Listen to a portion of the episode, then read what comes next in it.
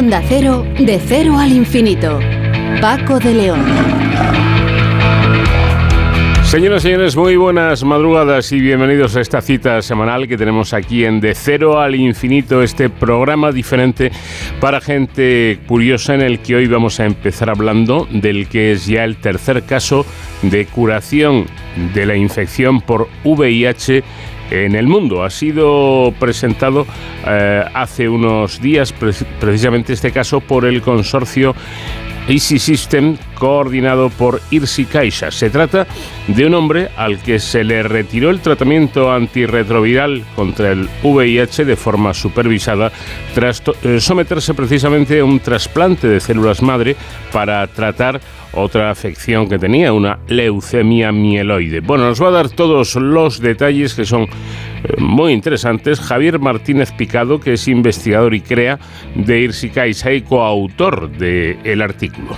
Hoy Sonsoles Sánchez Reyes nos hablará en nuestros paseos por la historia de la figura de Nerón y además recordaremos un año de barbarie, que es lo que lleva la invasión rusa en Ucrania. En estos meses hemos visto destrucción, matanzas, violaciones de derechos humanos, han subido los precios, ha habido amenaza nuclear, grano retenido en los puertos, ayuda militar.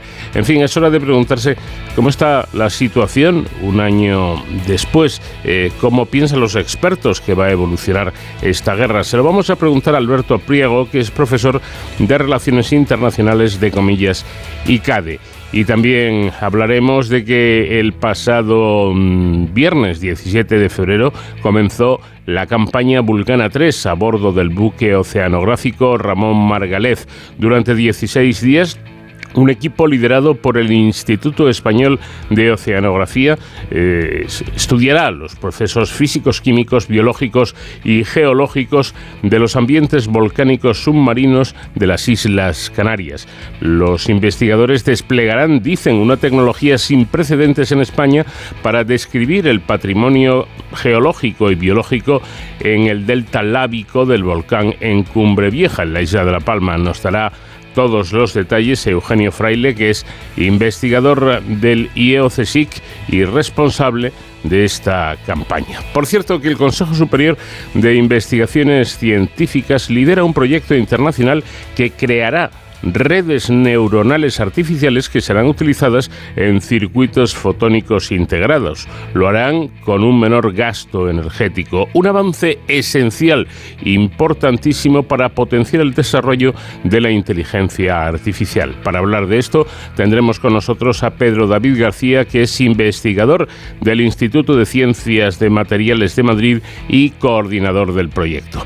Y en nuestro tiempo dedicado a la seguridad y emergencias, héroes sin capa con nuestro experto David Ferrero, eh, conoceremos un poco más al Grupo Operativo de Intervención y Apoyo, una unidad especial de la Policía Local de Las Palmas. Y todo ello con el comandante Nacho García en la realización técnica y la música que nos va a acompañar en este viaje con el, por el conocimiento que es la del grupo Shadow.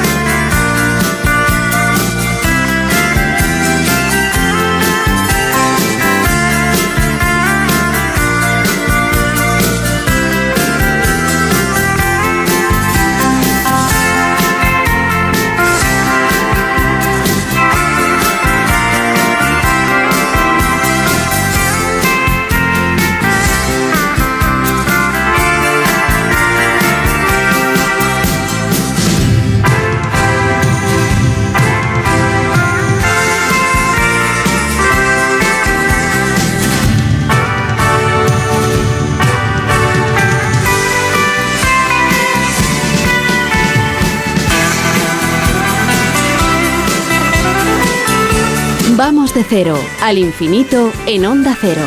Paco de León. El tercer caso de curación de la infección por el VIH en el mundo ha sido presentado hace unos días por el consorcio ICSTEM eh, coordinado por Irsi Caixa. Se trata de un hombre al que se le retiró el tratamiento antirretroviral contra el VIH de forma supervisada tras someterse a un trasplante de células madres eh, para tratar una leucemia mieloide. Cuatro años después, parece que el virus ha desaparecido. Según el artículo publicado en la revista Nature Medicine, se ha podido contrastar, eh, la, constatar la ausencia de partículas virales y de respuesta inmunitaria contra el virus en el cuerpo del paciente, a pesar de no recibir tratamiento, como digo, durante cuatro años. Evidencias que permiten al equipo científico considerar que el caso, conocido como el del paciente de Düsseldorf, es un nuevo caso de curación. Bueno, para hablar de esta importante noticia que ha sido lo más destacado a lo largo de la semana, vamos a hablar con Javier Martínez Picado, que es investigador y crea de Irsi Caixa y además coautor de este artículo. Javier, ¿qué tal? Muy buenas noches. Hola, buenas noches, ¿cómo estáis? Bueno, el estudio lo ha llevado adelante, como decíamos, el consorcio, el consorcio internacional y SISTEM coordinado por el Instituto de Investigación de SIDA y Caixa, centro impulsado conjuntamente por la Fundación La Caixa y el Departamento de Salud de la Generalitat de Cataluña en colaboración con, con el University Medical Center de Utrecht, ¿no es así?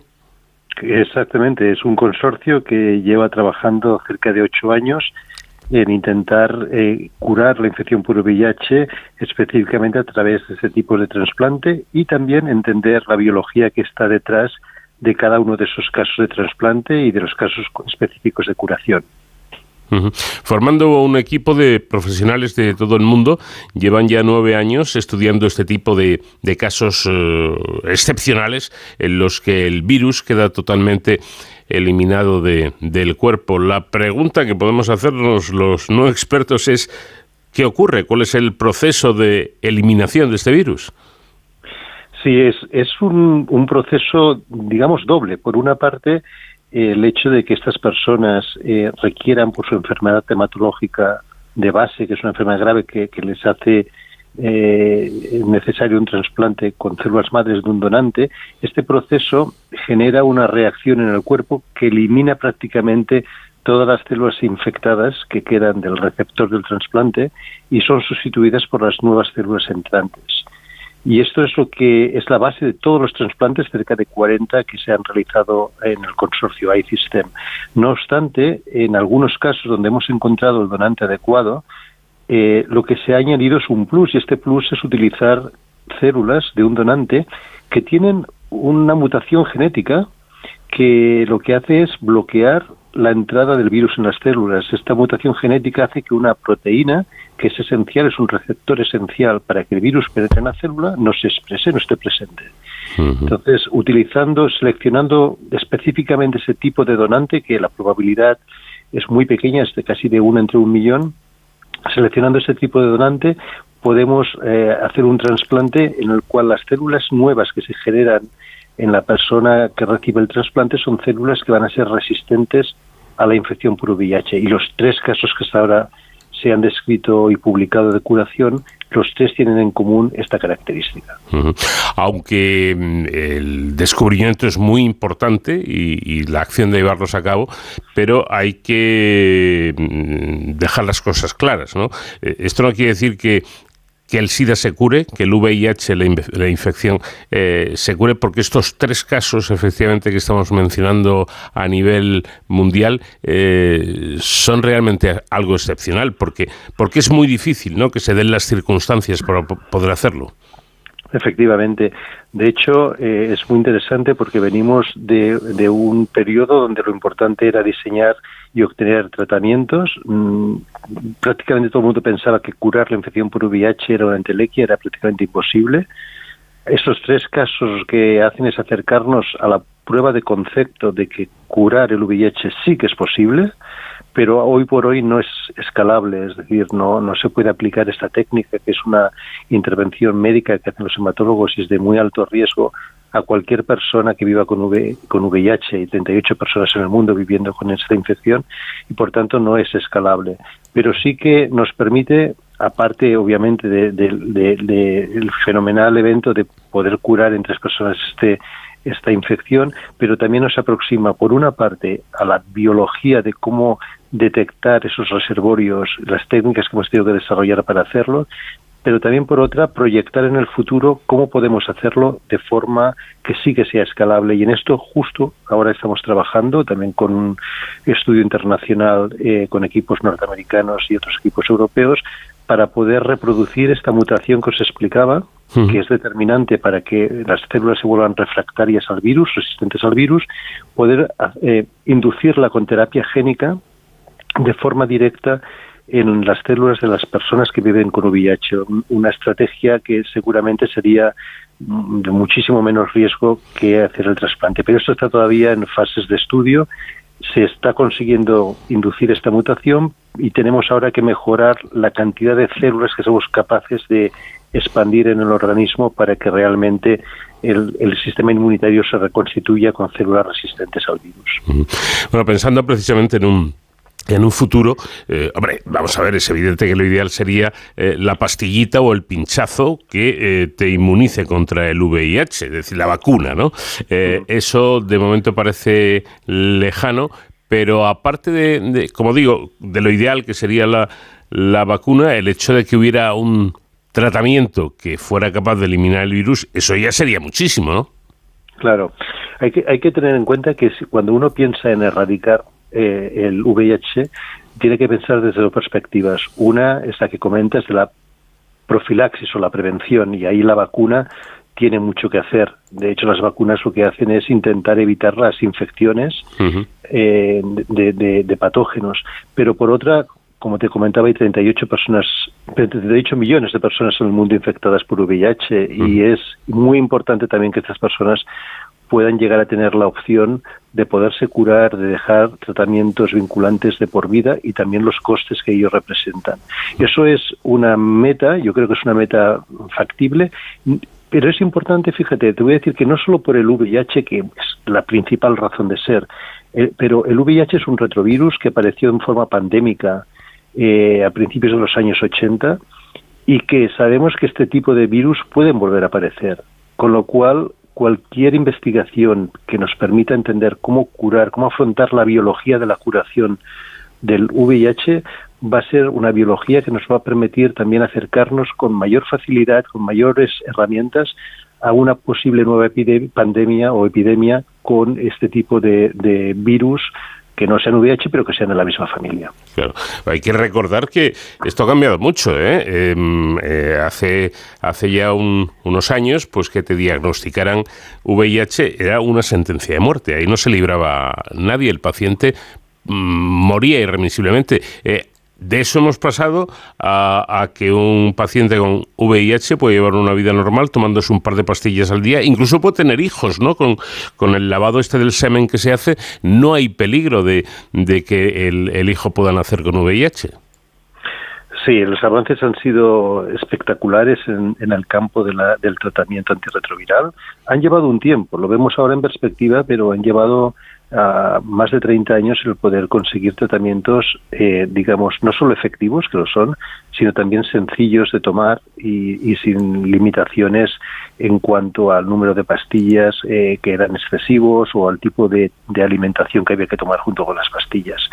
En cualquier caso, lo que sí que hemos aprendido en los últimos años y los colegas que trabajan más en el campo médico eh, tienen muy claro es que en el momento que los tratamientos que consiguen una cantidad de virus indetectable en, el, en la sangre, en el torrente sanguíneo, eso impide también la transmisión del virus, tanto transmisiones em, em, por, por, por, vía eh, sexual como también transmisiones materno-infantil. De hecho, en España hace muchísimos años que no es un problema la transmisión materno-infantil porque cualquier mujer que viva con VIH eh, tiene un test de, cualquier mujer embarazada tiene un test de VIH y si fuese positivo se va a tratar a la madre durante el embarazo, lo cual va a minimizar siempre las probabilidades de, de, que el bebé se infecte. Y hmm. esto mismo aplica para, para el padre, es decir, hoy en día las personas con VIH, si están en tratamiento antirretroviral, no va a ser ningún problema en, en términos de fertilidad y de tener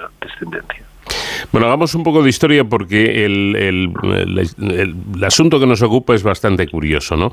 Eh, hablamos del paciente de Düsseldorf. En 2008 un equipo médico de esta ciudad alemana diagnosticó la infección por el VIH a una persona que más adelante sería conocida así, el paciente de Düsseldorf, eh, por su singularidad. Pero ahí no acabó la mala suerte de esta persona, porque cuatro años más tarde aparte del VIH, se le detecta leucemia.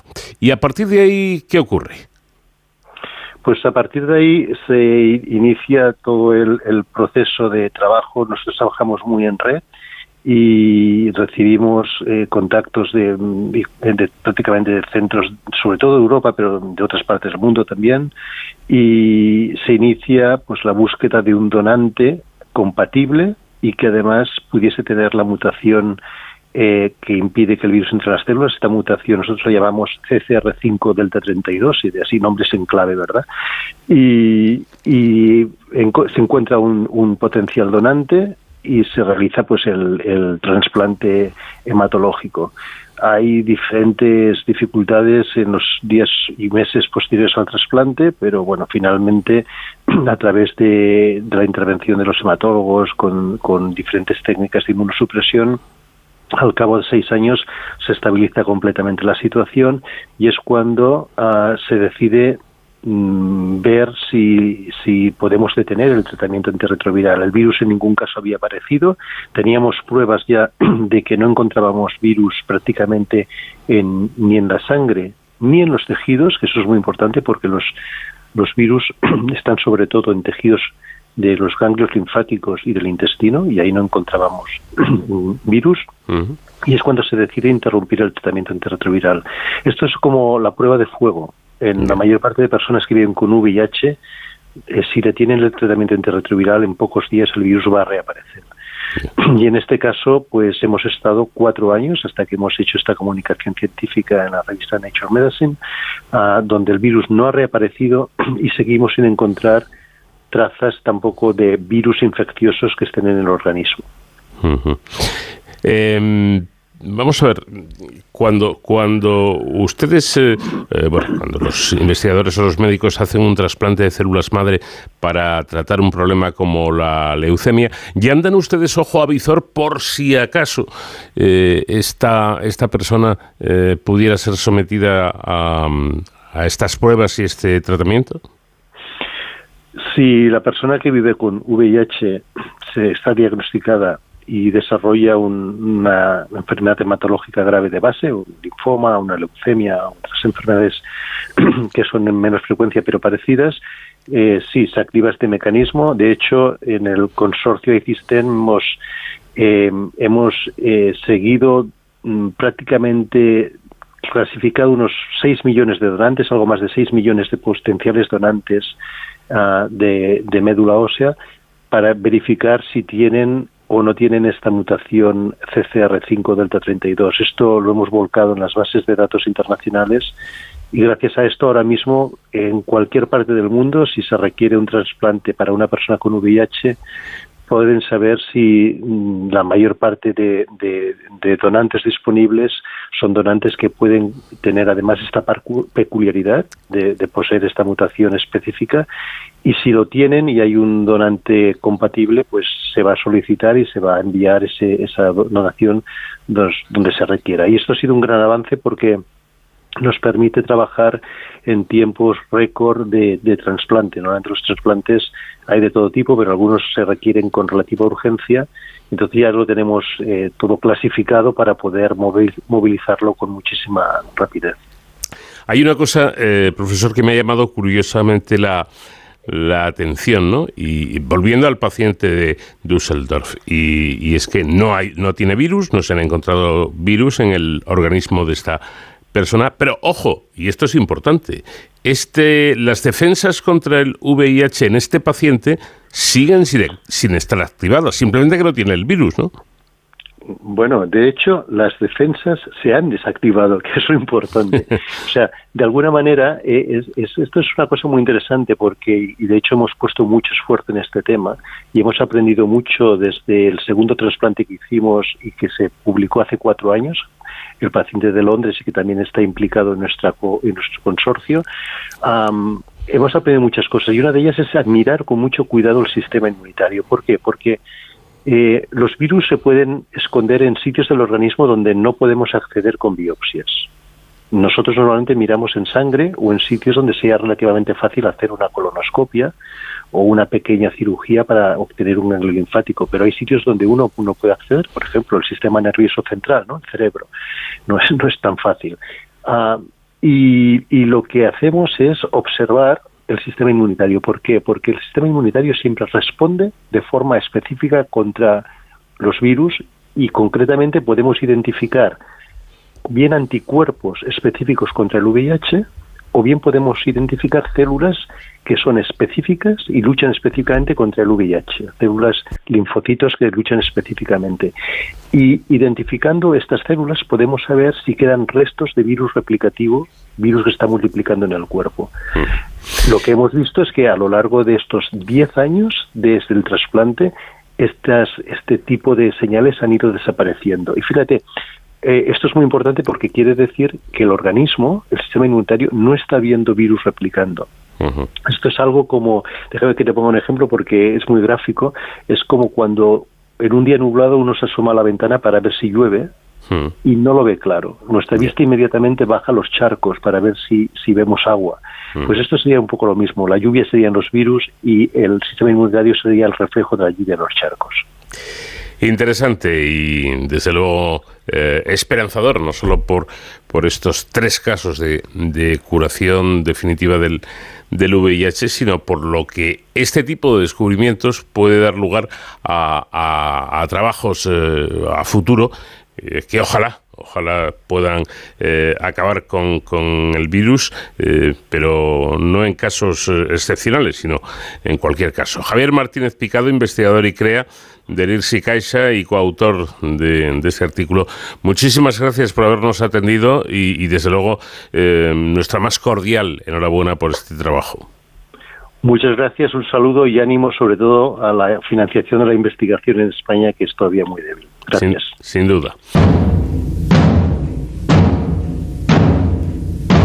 Iniciamos nuestros paseos por la historia recordando a uno de los grandes personajes de la antigua Roma que hoy nos trae Sonsoles Sánchez Reyes. ¿Qué tal Sonsoles? Buenas noches. Muy buenas noches, Paco. Del emperador Nerón eh, se dice que provocó el incendio de Roma y que tocaba la lira mientras la ciudad ardía. Pero en la actualidad muchos historiadores ponen en duda la veracidad de ambas afirmaciones y muchas voces invitan a revisar su figura. Pues si te parece, vamos ya con los detalles. Una noche de julio del año 64 se declaró un incendio en el área del Circo Máximo en Roma. El viento propagó rápidamente las llamas consumieron la ciudad con alta densidad poblacional y viviendas de mala calidad. Tras seis días se logró habilitar un cortafuegos cerca del monte Esquilino. Entonces comenzó un segundo incendio con foco en el barrio Emiliano, en una finca de Ofonio Tigelino, prefecto del pretorio y mano derecha de Nerón, que duró tres días más.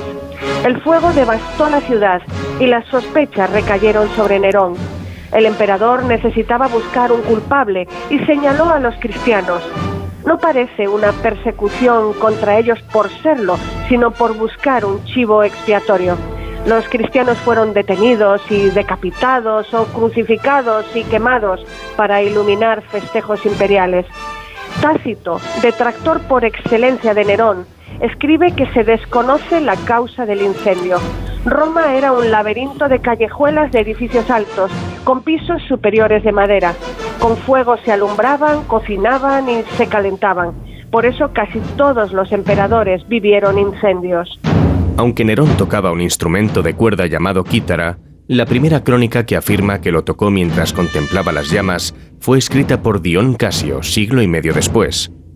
Documentos atestiguan que durante el incendio, Nerón estaba en su villa, en su Antium natal, la actual Ancio, a 56 kilómetros de Roma. Enterado de la desgracia, regresó a Roma a toda prisa.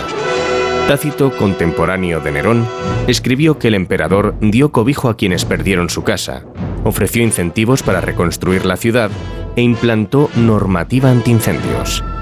Aprovechando la destrucción del incendio que arrasó tres distritos de Roma y dejó otros siete en ruinas, Nerón reconstruyó la ciudad al estilo griego, en un ambicioso plan bien recibido por embellecer la capital del imperio, y con los restos calcinados levantó su palacio llamado Domus Aurea.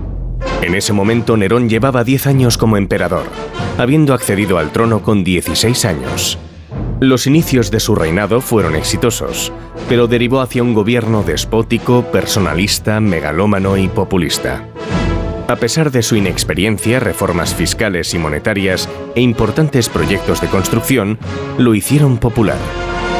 Prohibió los juicios secretos de Claudio, indultó a condenados y firmando una sentencia de muerte afirmó, ¿cuánto desearía no saber escribir? Mejoró el suministro de alimentos en Roma y distribuyó monedas a la gente. Su corte de pelo se puso de moda y su rostro fue grabado en distintas eh, zonas del imperio. Su activo fue la devoción que inspiraba en las masas. Prefirió la diplomacia sobre la guerra. Tras años de conflicto armado, en el año 66 concedió gobernar Armenia al príncipe parto Tiridates, trayendo paz entre Roma y Partia, el noroeste del actual Irán. El historiador Suetonio habló de humillación para Roma. Organizaba cenas con poetas, quizá para robarles versos, y estudiaba lira y canto sin destacar.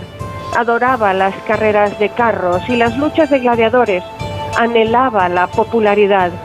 Fue el primer emperador en actuar en un escenario. Los espectáculos fueron un elemento importante de su imperio. Instauró los Neronia o Juegos Neronianos, un certamen de poesía, música y atletismo al estilo olímpico que complacía a las masas pero no a las élites, porque ordenó que los senadores compitiesen con el pueblo. ¿Qué peor que Nerón?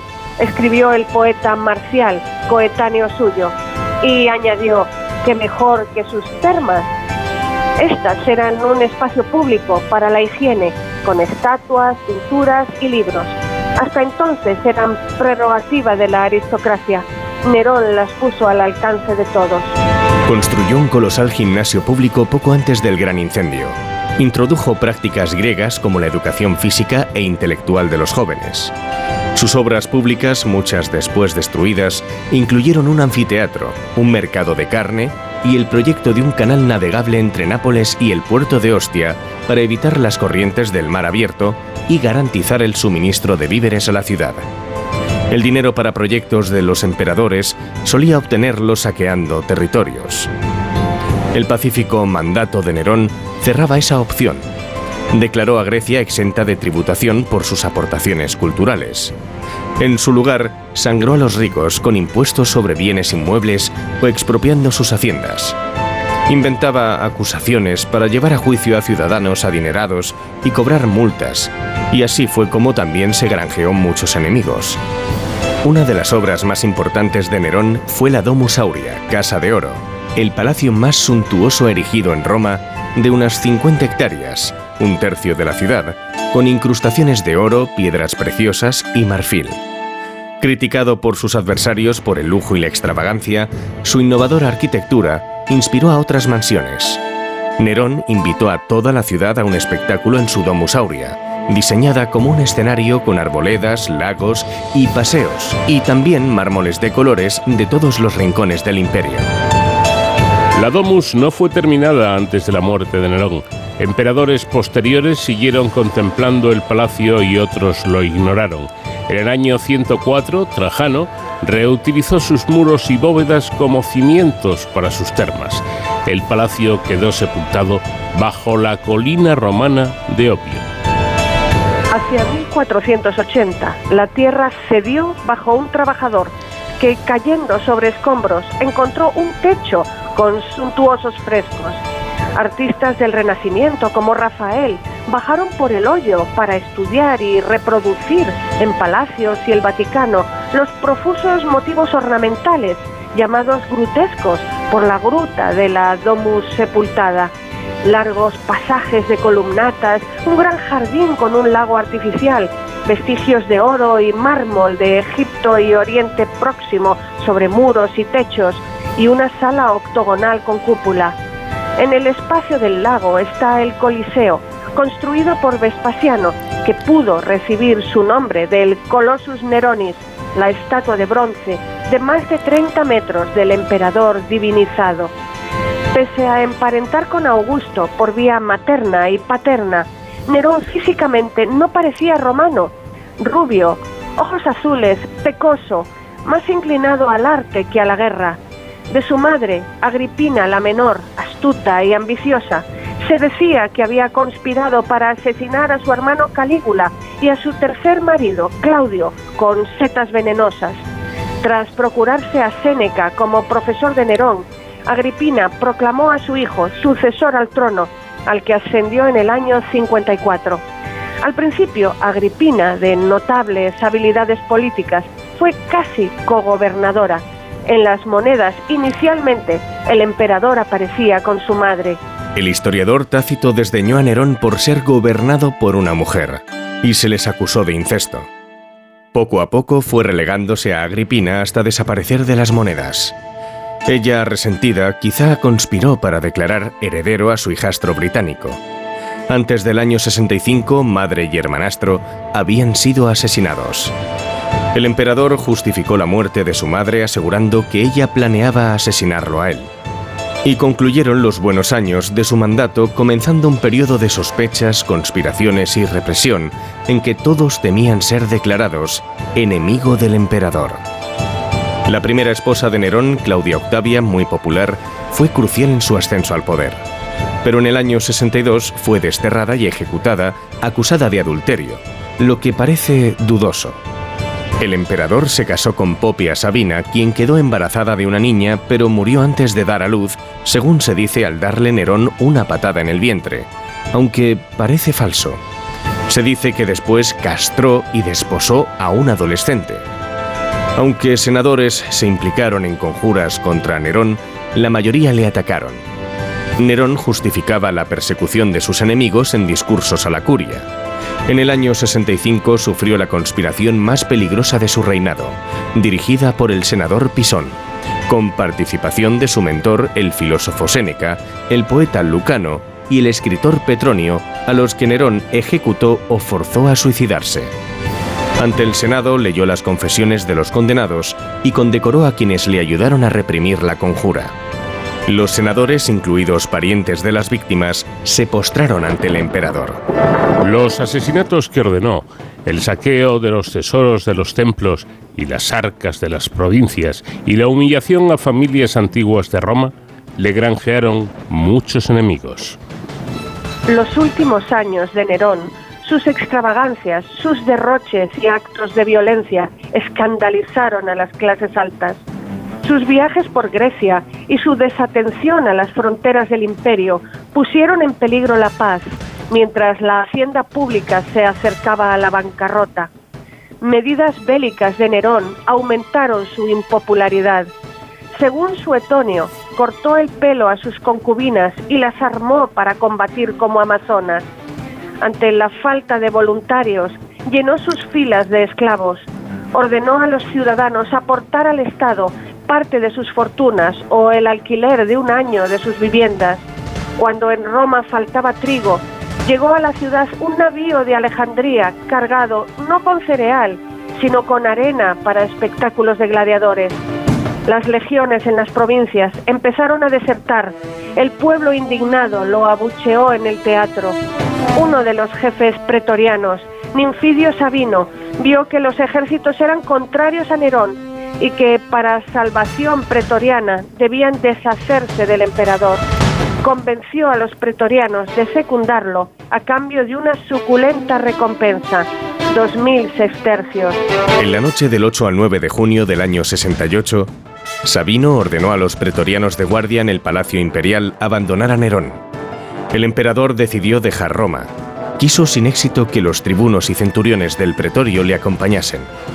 Uno le respondió con un verso de la Neida de Virgilio. ¿Es acaso una desgracia tan grande morir? Nerón huyó con tres fieles, sus libertos Faonte y Epafrodito y su amante Esporo. Se dirigieron a la villa de Faonte al noreste para huir en barco a Egipto.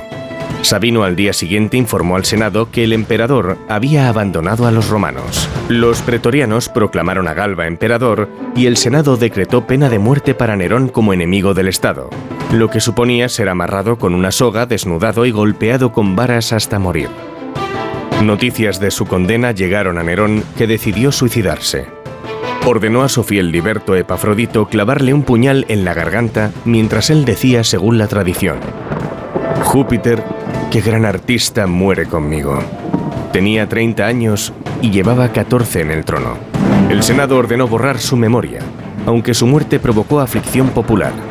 Siendo el último emperador de la dinastía romana Julio-Claudiana, hubo guerra civil, durante el llamado Año de los Cuatro Emperadores. Pues entre junio del 68 y diciembre del 69 se sucedieron los emperadores Galba, Otón Nerón, que con su segundo nombre buscaba rentabilizar el tirón popular de su antecesor, Vitelio y Vespasiano, quien inauguró la dinastía Flavia.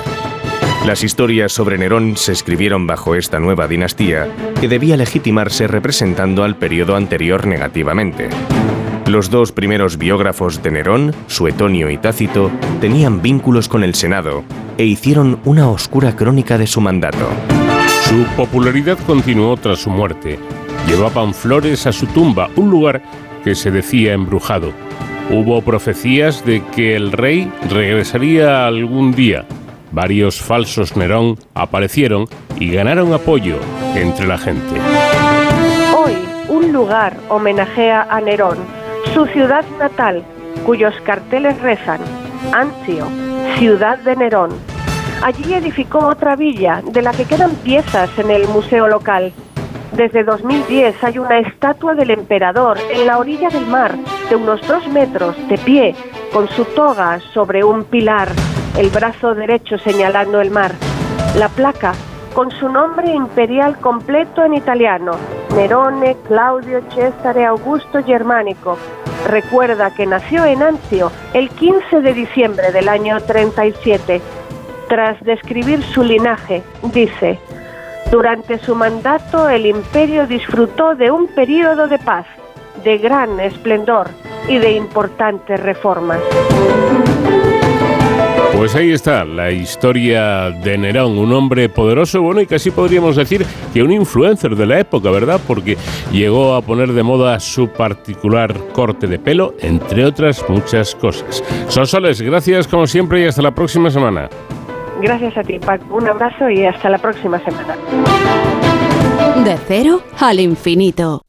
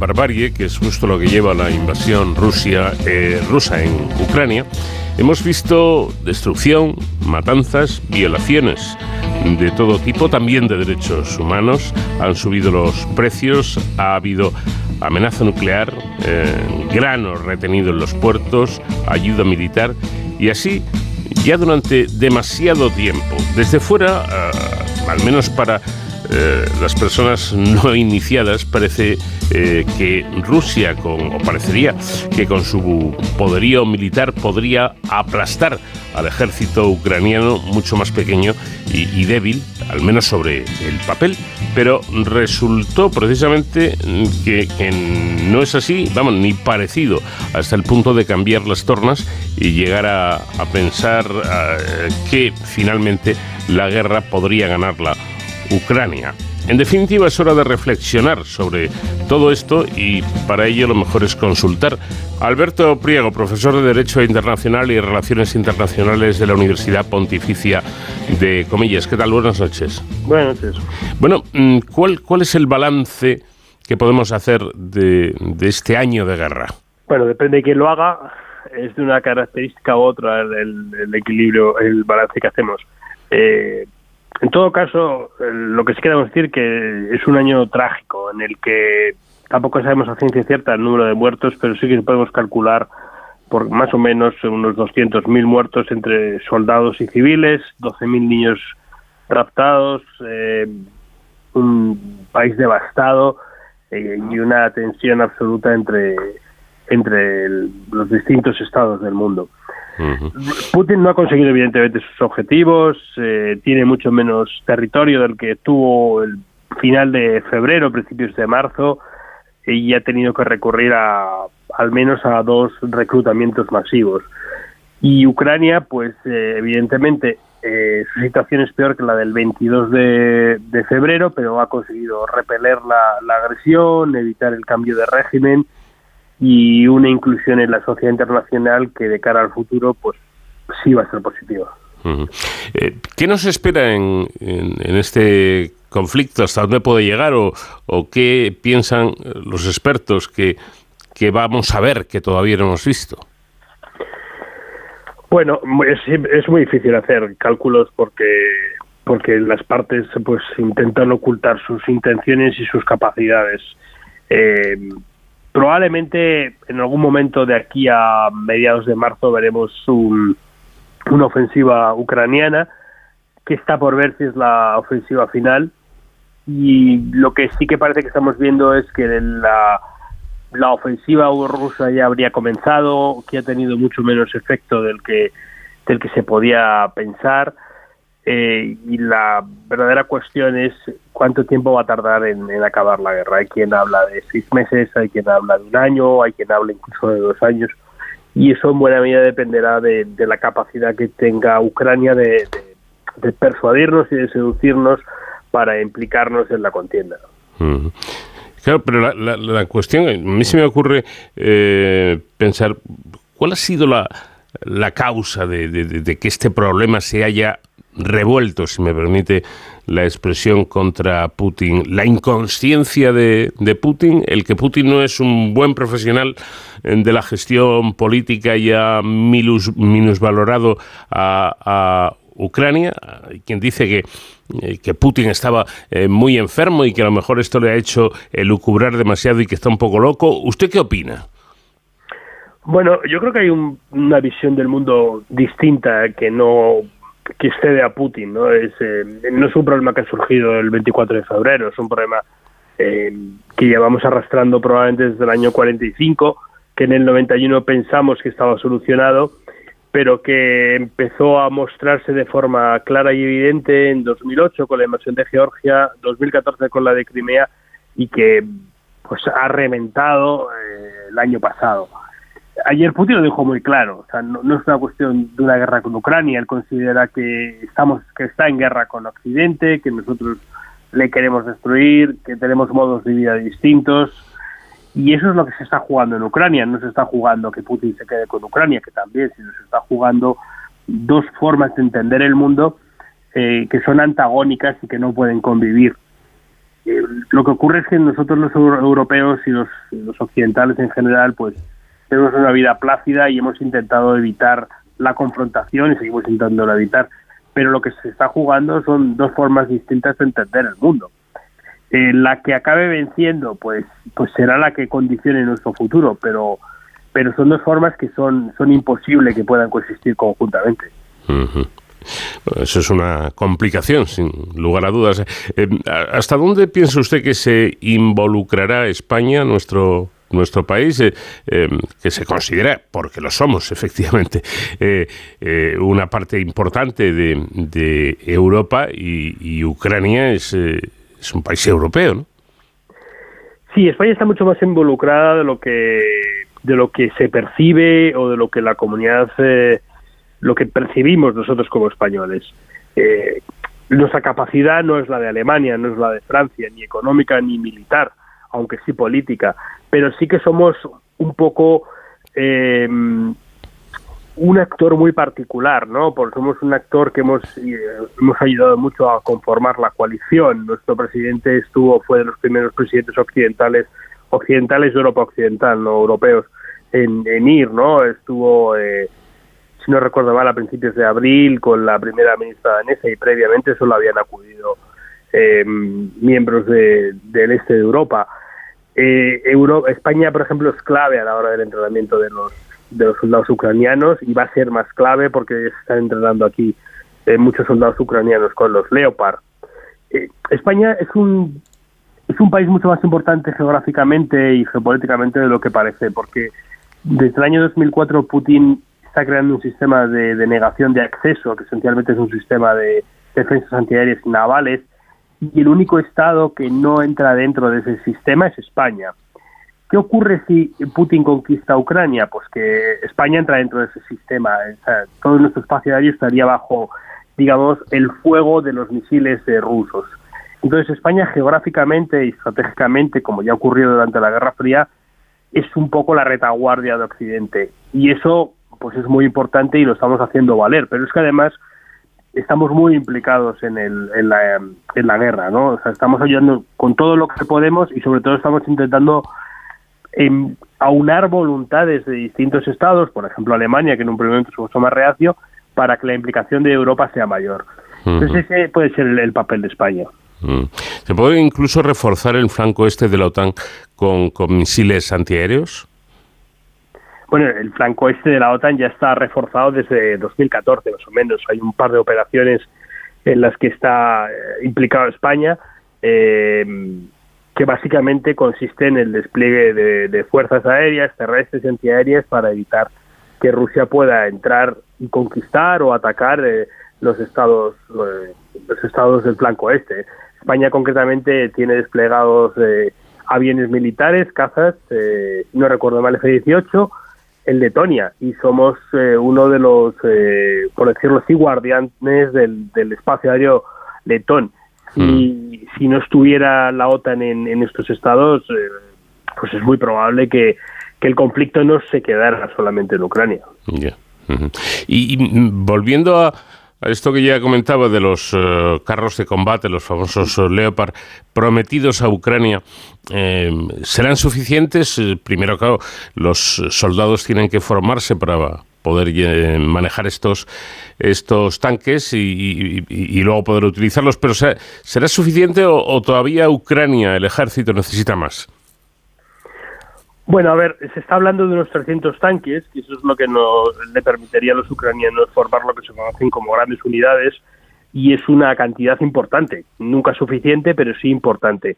Lo que ocurre es que eh, no solamente podría llegar a tener superioridad cuantitativa en el campo de batalla, sino también cualitativa, porque el carro de combate Leopard, el Leopard 2, que es el que vamos, el que estamos ya, algunos ya han llegado eh, entregando, eh, pues es un tanque creado, al igual que algunos aviones como el F-22 o el F-16, creados durante la Guerra Fría, digamos, frente al espejo de las armas soviéticas. ¿Por qué digo esto? Pues porque son, son eh, carros de combate mucho más rápidos que los soviéticos, con un blindaje mayor, con mayor precisión, que dejan mucha, mucha menor huella térmica cuando disparan, lo cual es fundamental para que una vez que disparas no te localicen y te puedan eh, golpear con la, con la artillería.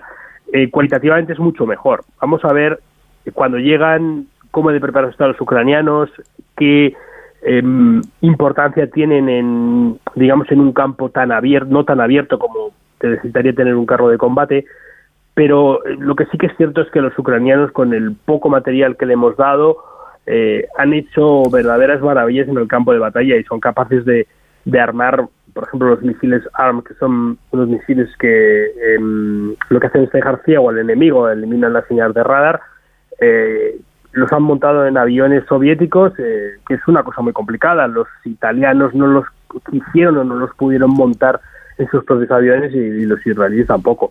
Es decir, que una gran capacidad para adaptarse y para utilizar las capacidades que les mandamos. Y mm, algo que yo creo que, que preocupa, ¿no? planea por ahí, ¿realmente hay, hay un peligro nuclear? Siempre, siempre que existen armas nucleares hay un peligro nuclear, eso no lo, no lo podemos obviar. Eh, lo que ocurre es que eh, Putin utiliza, el arma nuclear es el último recurso, pero Putin está utilizando el arma nuclear como, como opción de miedo, botón de miedo. ¿Por qué? Pues porque se está mostrando que, que sus capacidades son mucho menores de las esperadas, y que eh, tiene muchísimas dificultades no para conquistar, que no, no tiene capacidad para conquistar Ucrania, sino para defenderse de las ofensivas ucranianas.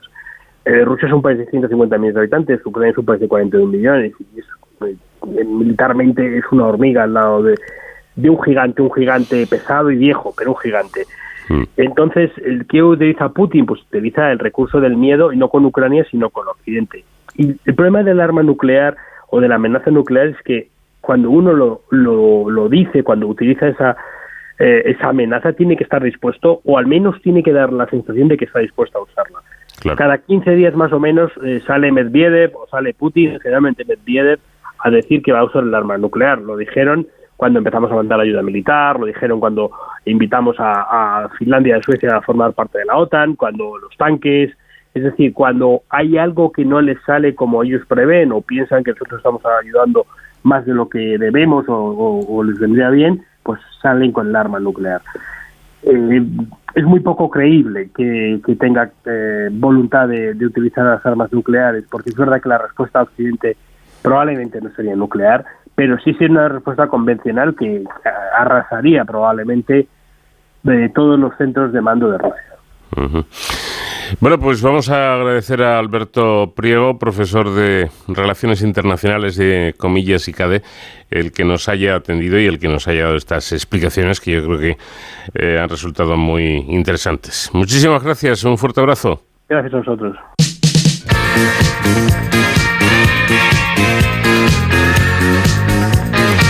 Cubrimos así nuestra primera hora de programa, ahora un alto para la información, las noticias en Onda Cero y después continuamos de cero al infinito.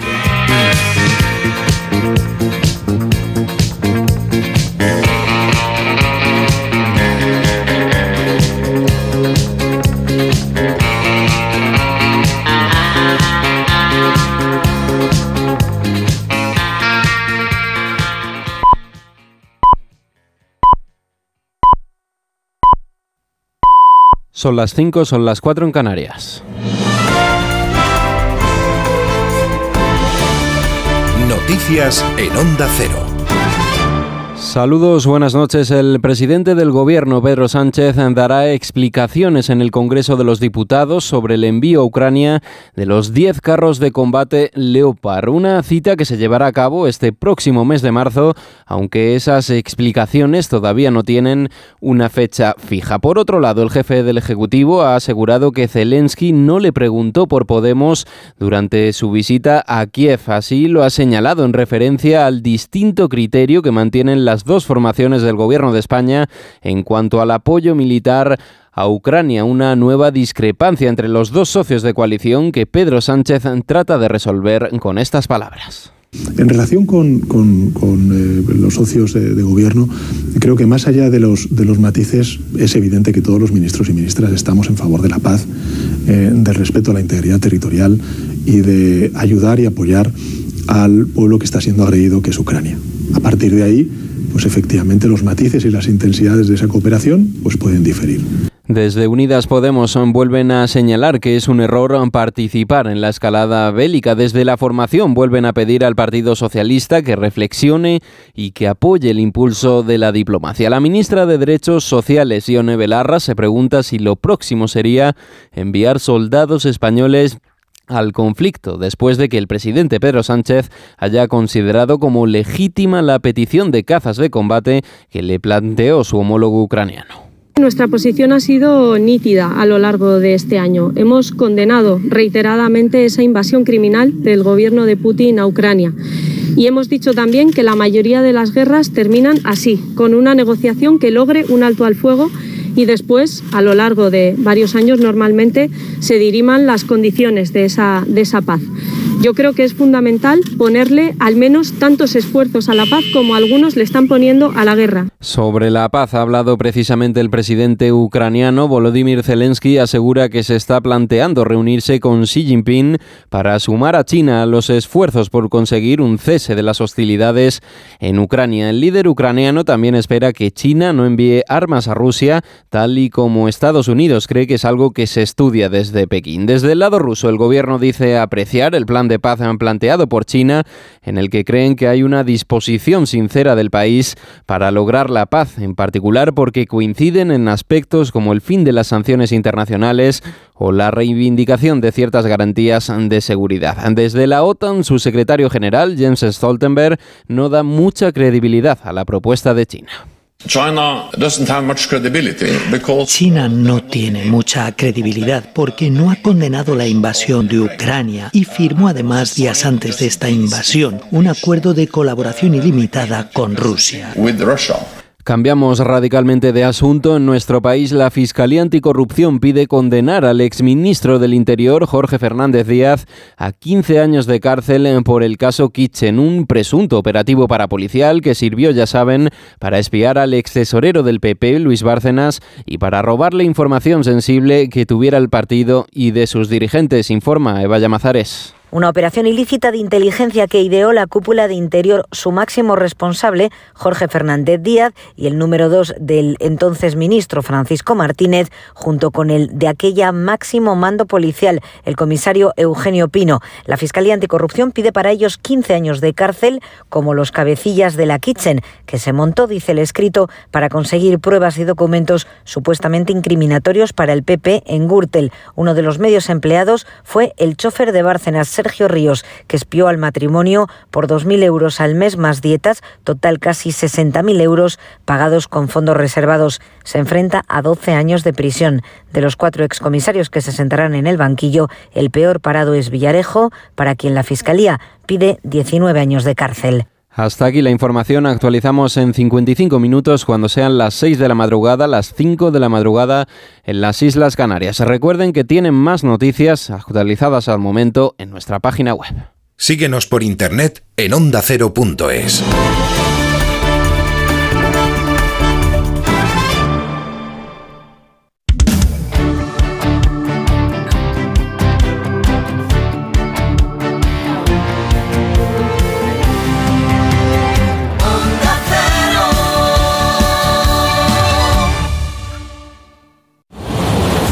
Este sábado, tarde de derby en el Radio Estadio.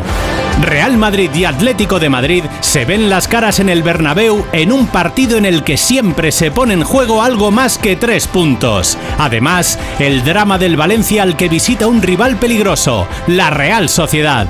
Se completa el sábado con los partidos Cádiz Rayo Vallecano y Español Mallorca, con las paradas habituales en los estadios de Segunda División.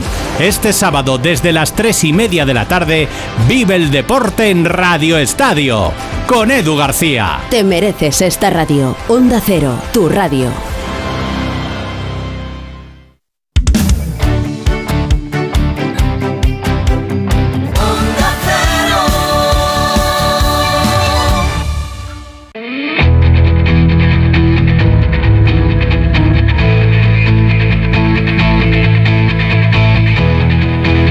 En Onda Cero, de cero al infinito. Paco de León. Ya estamos aquí para continuar con esta aventura que compartimos eh, cada semana en Onda Cero. El pasado 17 de febrero comenzó la campaña Vulcana 3 a, bordo del buque oceanográfico Ramón Margalef. Durante 16 días, un equipo liderado por el Instituto Español de Oceanografía estudiará los procesos físicos, químicos, biológicos y geológicos de los ambientes volcánicos submarinos de las Islas Canarias. Los investigadores desplegarán una tecnología sin precedentes en España para descubrir y describir el patrimonio geológico y biológico del delta lábico del volcán de Cumbre Vieja, en la isla de La Palma.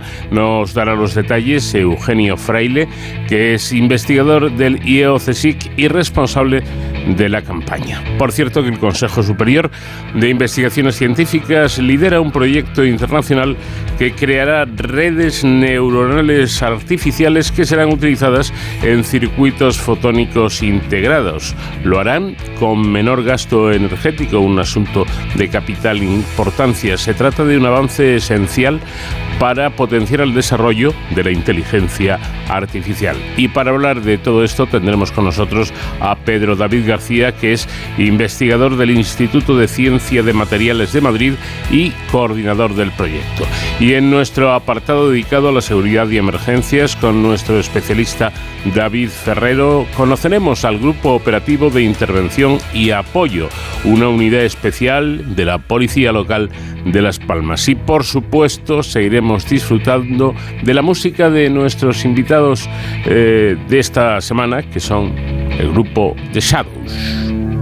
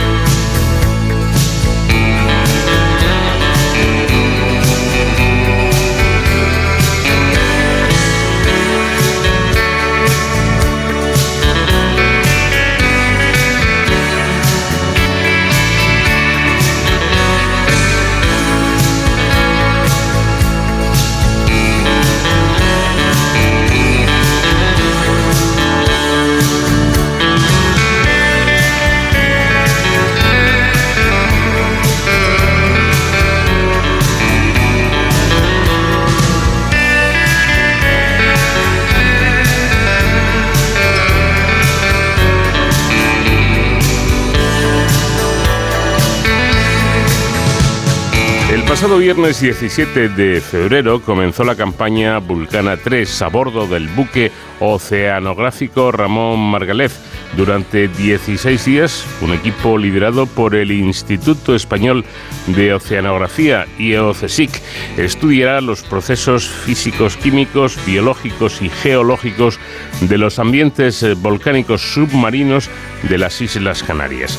Además de investigar el ecosistema del volcán submarino Tagoro en el Hierro, los investigadores desplegarán una tecnología sin precedentes en España para describir el patrimonio geológico y biológico en el delta lábico del volcán en Cumbre Vieja, en la isla de La Palma. Y para hablar de todo este mundo fascinante y maravilloso, tenemos comunicación ya con un experto como es Eugenio Freile, investigador del IEOCSIC y responsable de esta campaña. Eugenio, ¿qué tal? Muy buenas noches. Hola, muy buenas noches. Bueno, además eh, de todo esto que hemos comentado, van ustedes a usar el vehículo submarino no tripulado Rafael Liropus capaz capaz de tomar muestras de agua, rocas, sedimentos e imágenes hasta 2.000 metros de profundidad, que no es ninguna tontería. Eh, díganos cómo, cómo es este aparato. Bueno, este instrumento es un, como acaba de decir, un, uh, un robot no tripulado, es un, es un vehículo que lleva en el Instituto Español de Oceanografía ya eh, más de 12 años con nosotros y ha participado en innumerables eh, eh, campañas oceanográficas de distinta índole. Nosotros lo, lo, pudimos usar en esta misma isla, en la, en la isla del Hierro, en la primera vez que salió el volcán submarino Tagoro y lo llevamos haciendo ya más de seis ocasiones en este monitoreo continuo que llevamos haciendo durante estos 12 años. Ahora mismo lo tenemos en configuraciones de configuración de aguas someras que solamente puede llegar a 400 metros de profundidad por eh, en vuelo libre por, estribor y es más que suficiente porque como sabe el volcán submarino Tagoro tiene su base a 400 metros de profundidad y su cima a tan solo 88 metros con respecto a la superficie. Así que con esta configuración en, en vuelo libre, como lo llamamos, pues podemos eh, estudiar todo el edificio volcánico desde su base hasta su cima. Bueno, y todo, todo este dispositivo y todas estas eh, operaciones, eh, ¿para qué servirán? Bueno, nosotros, como saben, la campaña Vulcana del Instituto Español de Oceanografía lleva monitorizando eh, los volcanes submarinos y las fuentes hidrotermales de las Islas Canarias desde más de 12 años. Eh, como sabe, el archipiélago canario es un archipiélago volcánico que no solamente tiene volcanes subaéreos, sino también submarinos y son los grandes desconocidos eh, de, eh, son los grandes desconocidos. Nosotros lo que queremos es arrojar un poquito de, luz a ese, a ese mundo submarino, a esos volcanes submarinos y a esa fuente de vida. Estos volcanes submarinos son grandes, eh, contribuyen significativamente a añadir nutrientes al medio, añadir calor, añadir productos que lo que hacen es fertilizar de manera constante nuestras aguas. Entonces, eh, esta, esto nos va a, permitir ver cómo estos sistemas eh, submarinos pueden fertilizar las aguas del, del archipiélago canario y, en definitiva, cómo estos volcanes submarinos, los grandes desconocidos, pues pueden, eh, pueden eh, eh, sus procesos físicos, vamos, eh, conocer un poquito mejor los procesos físicos del océano.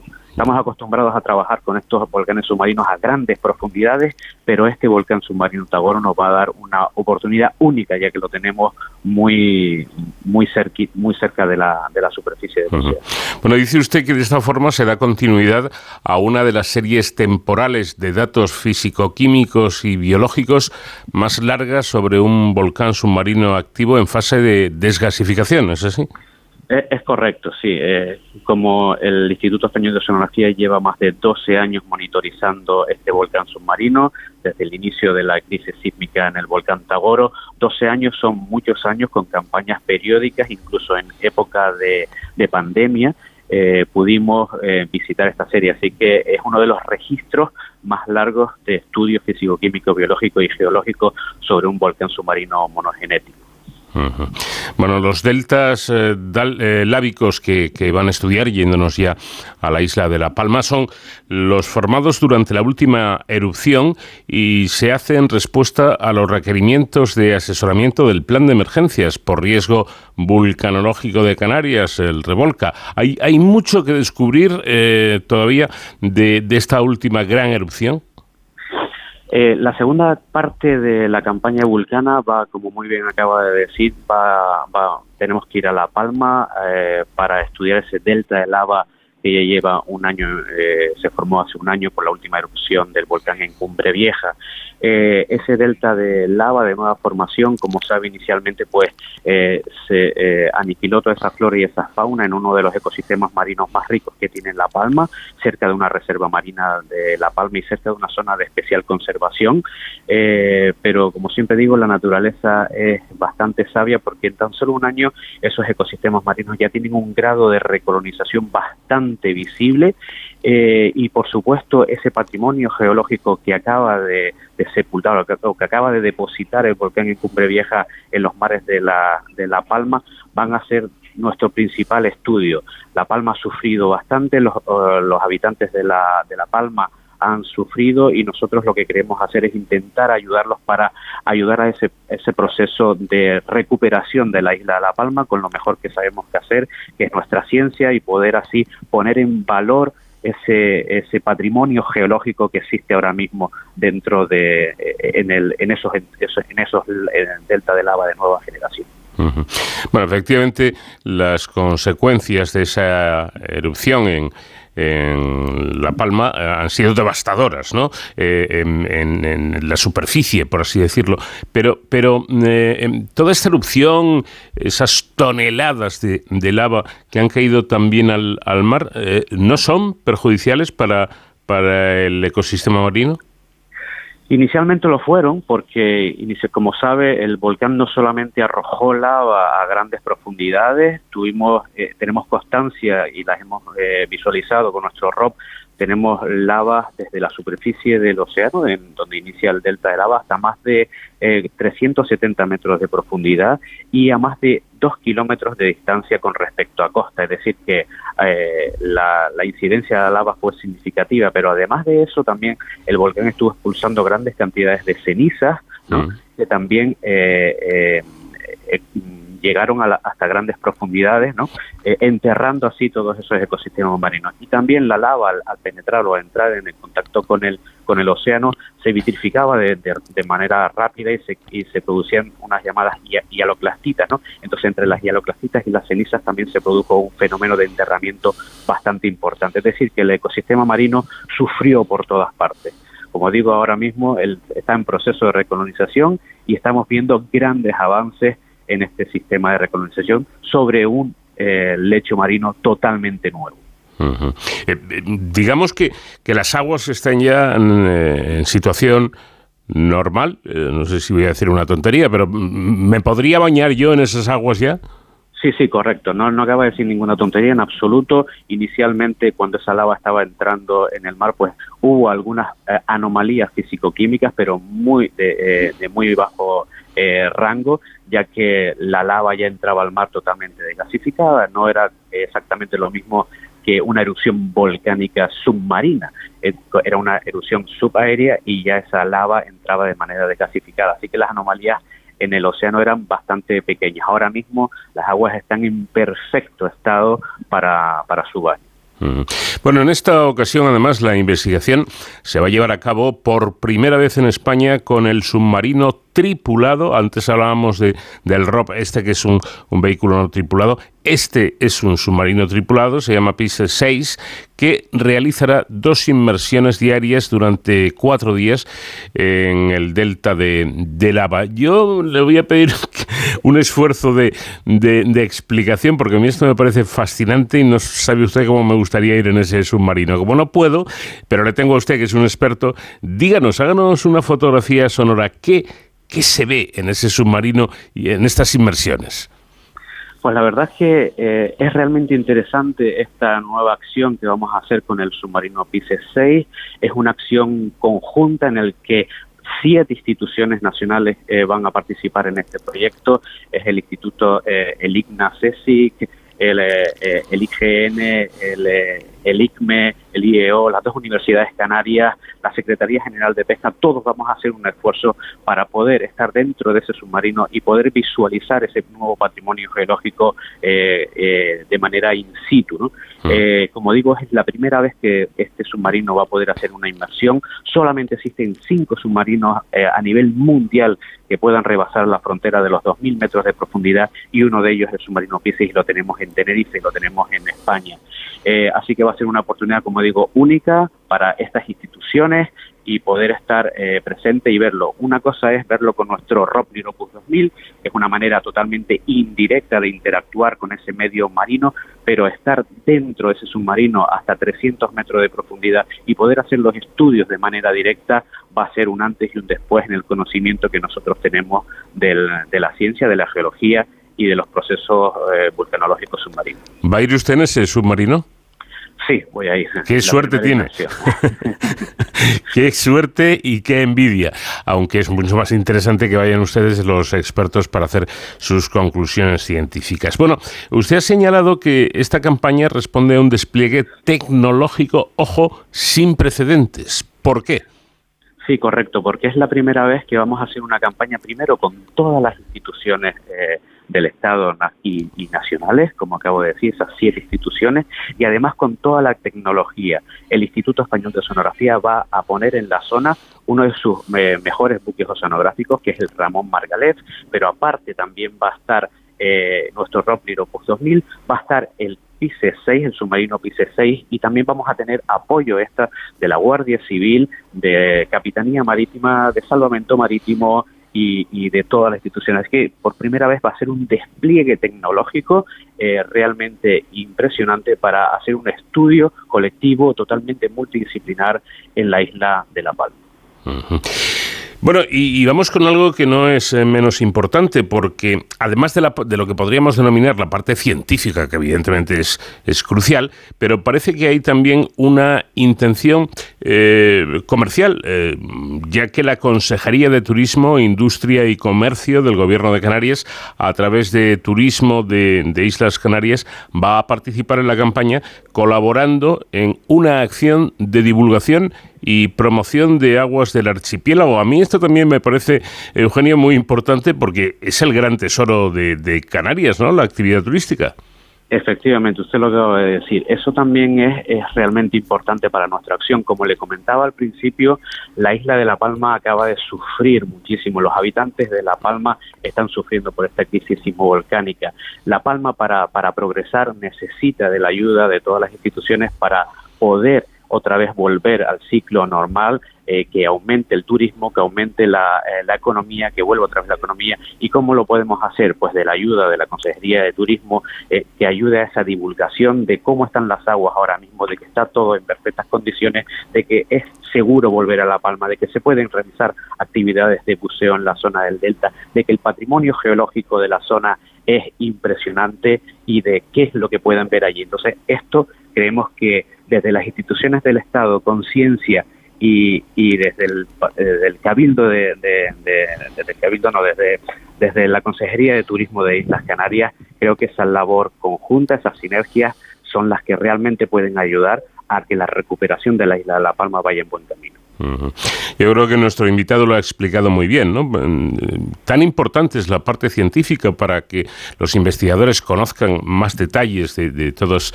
eh, estas erupciones y de los volcanes, pero Eugenio, no hay que olvidar que en La Palma, en la isla de La Palma, como en el resto de las islas eh, Canarias, vive gente, gente que come, que viste, que tiene que pagar una vivienda, que tiene que tener un trabajo y que tiene que tener unos ingresos, ¿no? Sí, correcto, efectivamente. Nosotros nunca nos olvidamos de la, de la sociedad palmera, siempre estamos con ellos. Estuvimos en los momentos duros, cuando la crisis, y ahora tenemos que estar también en el proceso de, recuperación y de restauración de, de La Palma. Así que vamos a hacer lo que mejor sabemos que hacer, que es ciencia, y así apoyar a las instituciones del Estado y, por supuesto, a la Consejería de Turismo para que La Palma salga adelante y y la sociedad deje de sufrir lo que sufrió al principio con esta crisis sismo-volcánica. Pues ojalá sea así y bueno, y a nuestros oyentes, aquellos que puedan, primero porque merece la pena, porque eh, yo conozco la isla de La Palma, tuve la, fortuna de, de poder eh, ir en una ocasión, me parecía una, una belleza extraordinaria y, pienso volver porque ahora precisamente eh, esa isla y sus habitantes necesitan eh, que, vaya, que vaya turismo y esa mejor manera de, de colaborar, mientras Eugenio Fraile y el resto de, de, científicos, de investigadores, pues siguen allí observando y haciendo su trabajo. Eugenio, muchísimas gracias por habernos atendido. Ha sido un placer escucharle. Ha sido un placer para mí poder participar en esta entrevista. Muchísimas gracias a todos.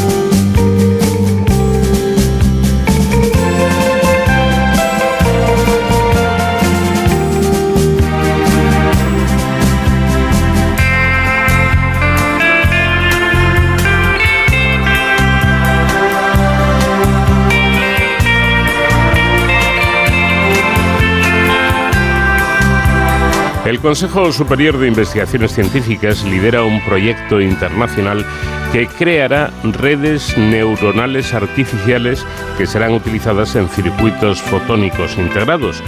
Lo harán eh, con menor gasto energético, un avance muy importante, esencial incluso para potenciar el desarrollo de la inteligencia artificial. El proyecto Neuropic eh, em, ha recibido 3 millones de euros a través de ayudas eh, de la Unión Europea para llevar a cabo este trabajo. Y es que la inteligencia artificial hace tiempo que dejó digamos, em, de, ser precisamente una cosa extraña, una cosa de ciencia ficción, para convertirse en algo real eh, y que puede ayudar mucho en investigaciones de todo tipo. Es por ello que ahora eh, que nos encontramos con este trabajo hemos querido detenernos unos minutos porque además eh, se habla de, un proyecto energético eh, eficiente que hace eh, que todo esto sea esencial. Bueno,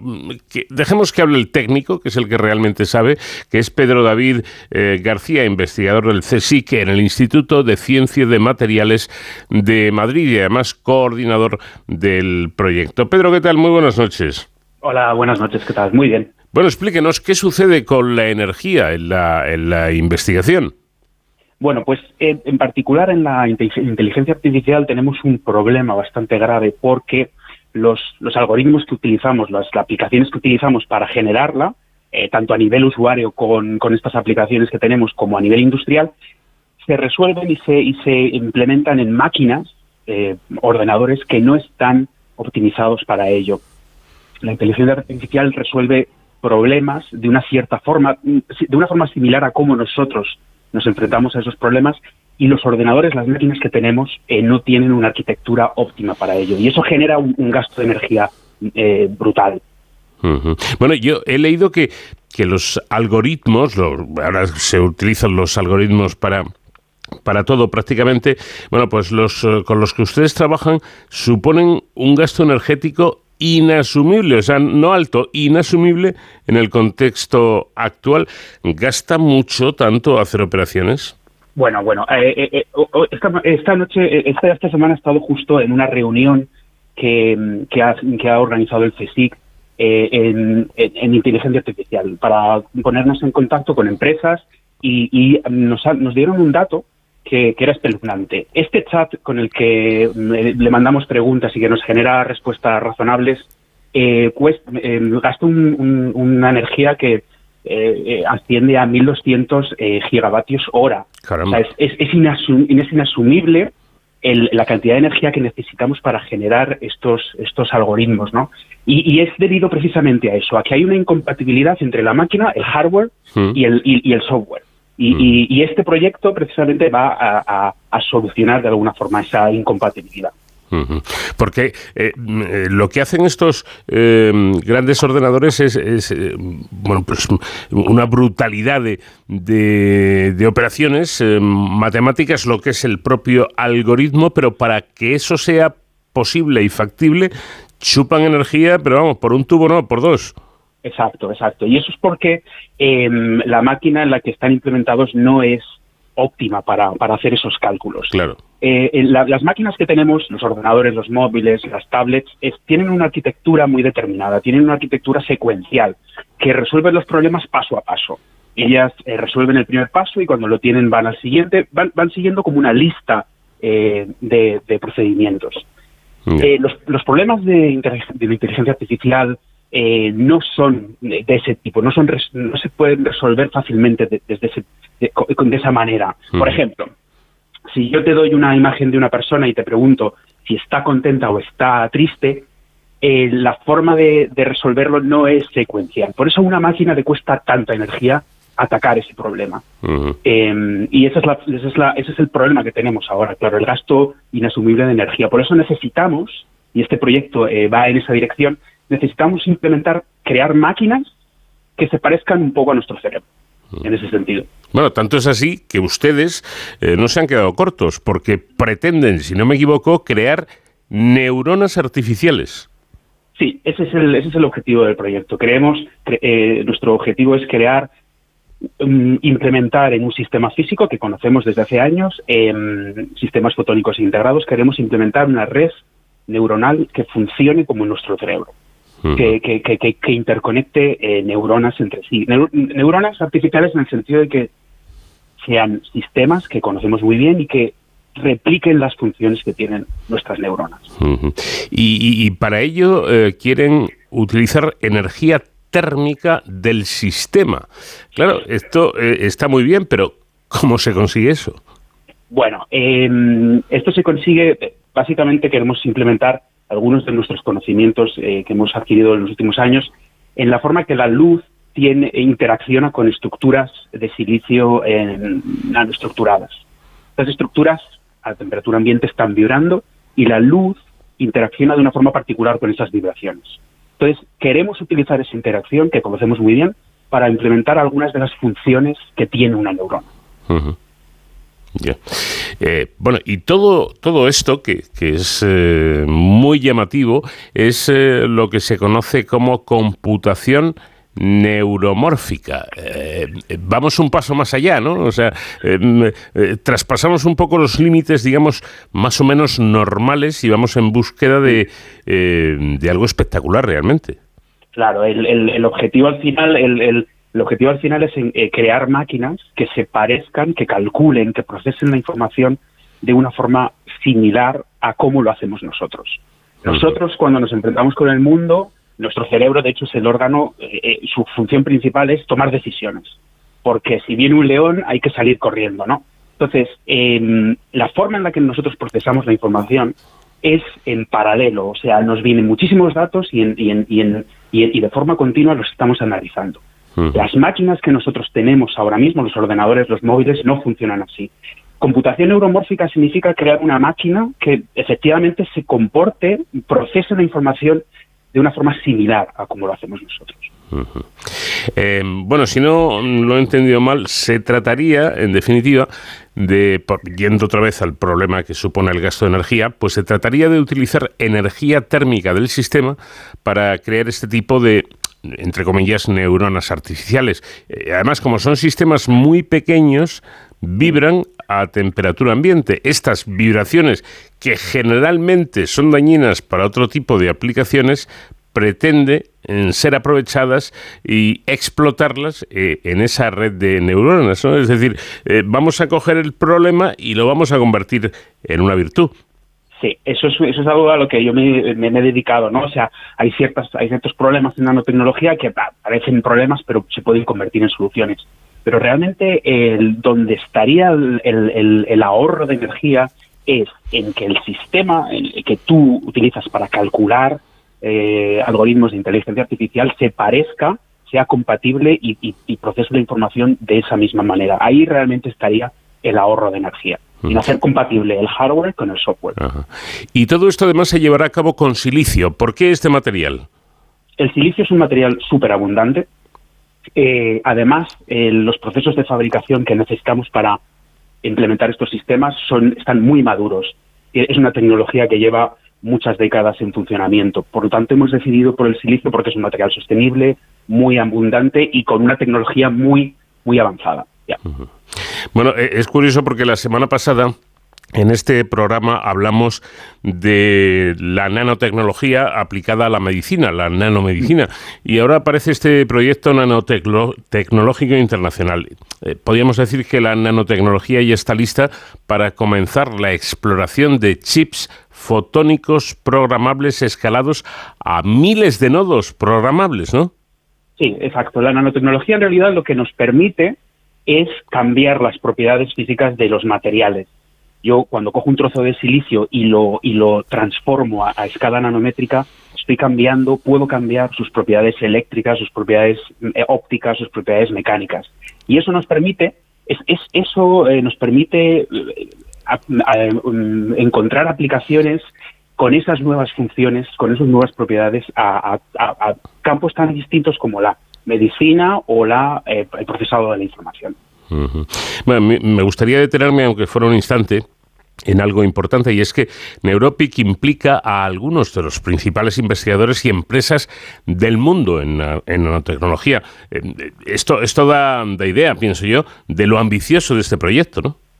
Sí, eh, Neuropic es un proyecto de cuatro años que está financiado por la Unión Europea y, básicamente en el consorcio tenemos a dos universidades europeas, a dos centros de investigación españoles y a dos empresas y, todos nosotros venimos de cuatro países diferentes, de Alemania, de Dinamarca, de eh, Irlanda y de, y de España. Y todo el consorcio lo coordino yo desde, desde Madrid. O sea que sí que es muy ambicioso.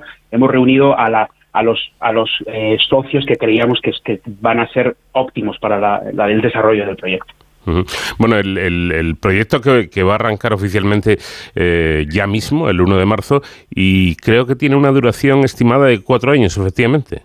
Sí, eh, vamos a, empezamos ya mm, casi casi ya el 1 de marzo eh, y vamos a, y, en su duración es de cuatro años, en, probablemente tenga más recorrido que estos cuatro años, porque en estos cuatro años nos proponemos demostrar un prototipo eh, y demostrar que puede funcionar y puede calcular con algoritmos de inteligencia artificial si, cuantificamos que, que, es energéticamente mucho mejor que las las, eh, lo que estamos utilizando ahora, probablemente queramos llegar más allá y, desarrollar ese producto.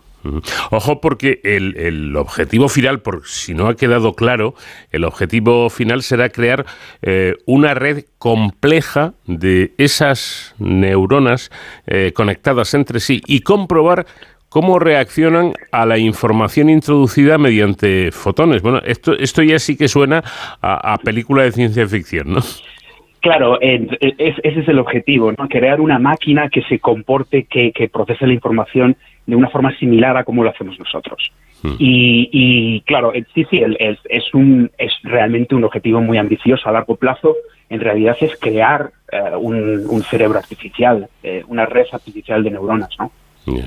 Eh, ¿Cuál va a ser la misión de España en este proyecto que, insistimos, es un proyecto internacional, no, no nacional?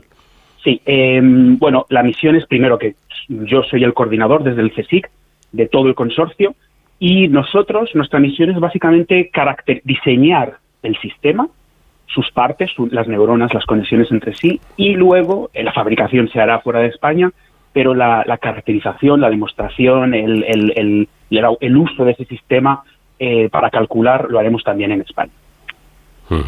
Eh, bueno, mencionaba yo que la semana pasada hablamos de nanomedicina y hablábamos de los tamaños, ¿no? Como, eh, como una cuestión fundamental eh, en, todo esto. Y preguntaba también a nuestro invitado, ¿y, dónde está el límite de lo, de lo más pequeño? Ahora se lo traslado a usted en esta otra modalidad de nanotecnología. ¿Hay, hay un límite? Bueno, eh, hay límites técnicos, eh, me imagino, pero no veo no, no veo límites fundamentales ¿no? a la hora de, encontrar nuevas propiedades. Eh, es cierto que si para hacer eso necesitamos mucha más energía, hay que, hay que cuantificar el, balance de energía que, que necesitamos, pero yo no veo ningún límite fundamental, solo técnico. Bueno, la investigación que sigue su curso precisamente gracias a, los avances tecnológicos, ¿no? Y, cómo se puede llegar a cosas como estas de, las neuronas artificiales que, parecen algo espectacular. Eh, Pedro David García, investigador del CSIC en el Instituto de Ciencia de Materiales de Madrid, coordinador de este proyecto internacional en la parte que corresponde a España. Eh, enhorabuena eh, por el trabajo que realizan y muchas gracias por habernos atendido y sobre todo por habernos explicado con facilidad que podamos entender todo el mundo algo tan complejo como es esto. Muchas gracias eh, y buenas noches.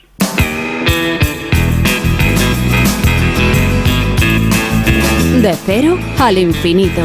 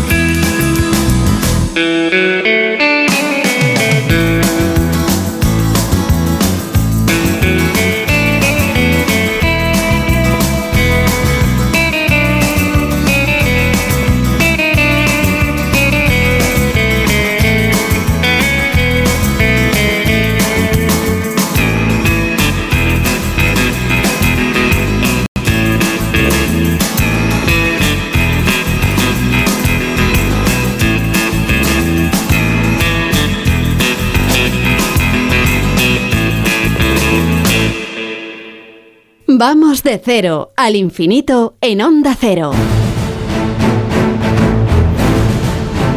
Y al tiempo que cada semana dedicamos a la seguridad y emergencias con nuestro especialista David Ferrero, que hoy nos va a dar a conocer a una unidad especial de la Policía Local de Las Palmas. Nos va a poner al habla con el subinspector de este grupo operativo de intervención. ¿Qué tal David? Buenas noches. Hola Paco, muy buenas madrugadas. Eh, como ya saben nuestros oyentes, aquí cada semana en esta sección de Héroes sin capa intentamos acercarles a la labor que realizan precisamente ellos, ¿no? los profesionales de la seguridad y las emergencias de distintas unidades que bueno, que eh, fuera de sus ámbitos de actuación o fuera de su contexto donde se mueven habitualmente no son tan conocidos, pero que realizan una labor muchas veces silenciosa, pero que es fundamental para la seguridad y el bienestar de, todos. En esta ocasión eh, nos hemos querido centrar en, una unidad que pertenece a, una policía local. Sí que es verdad que en este programa hemos hablado de policías locales en, varias ocasiones, pero hemos querido centrarnos en esta en este grupo operativo de intervención y apoyo, que es una unidad especial eh, que pertenece a la Policía Local de Las Palmas de Gran Canaria. Como siempre, queremos conocer la labor que hacen de primera mano y por eso hemos recurrido a uno de, sus agentes, eh, a uno de sus componentes de esta eh, unidad Goya, como digo, Grupo Operativo de Intervención y Apoyo de Las Palmas de Gran Canaria. Nos acompaña el subinspector Luis Herrera. Buenas noches, subinspector, bienvenido. Eh, muy buenas noches. Eh, bueno, cuéntenos, antes de nada, eh, ¿qué, es esto del Grupo Operativo de Intervención y Apoyo de la Policía Local de Las Palmas de Gran Canaria. Mm, bueno, es una unidad, una unidad operativa distinta al resto de, los miembros de, de la Policía Local que tiene unos cometidos especiales y nada, es una unidad que se creó en el año 2005. Eh, la corporación municipal en ese momento creó o, creyó en que este tipo de, unidad que ya venía contemplada en la legislación autonómica de coordinación de policías locales eh, era la adecuada para, para la, ciudad, la ciudad de Las Palmas. Eh, en concreto, se creó en el 2005 y posteriormente se ha ido nutriendo de, otras unidades como la, unidad especial que se dedicaba al, menudeo de, de drogas y a una unidad que teníamos canina que son guías caninos que tienen su cometido como guías caninos, pero que en determinados eventos o en determinadas situaciones pues nutren al, al, completo a este grupo operativo que actualmente son 56 miembros entre, entre mandos y, policía. Eh, grupo operativo porque ustedes trabajan eh, a pie de calle, eh, lo hacen durante el día, durante la noche y nos comentaba que están especializados en alguna forma en hacer otras funciones que no hacen otros grupos de, de la policía local. ¿Qué funciones realizan? ¿En qué están especializados ustedes? Mire, respuesta a, las quejas o demandas que tienen eh, la ciudadanía con respecto a, la seguridad ciudadana. Tanto el, tema de, el pequeño o el tráfico minorista, lo que se llama menudeo de, de droga en, la, en los espacios públicos, eh, eh, también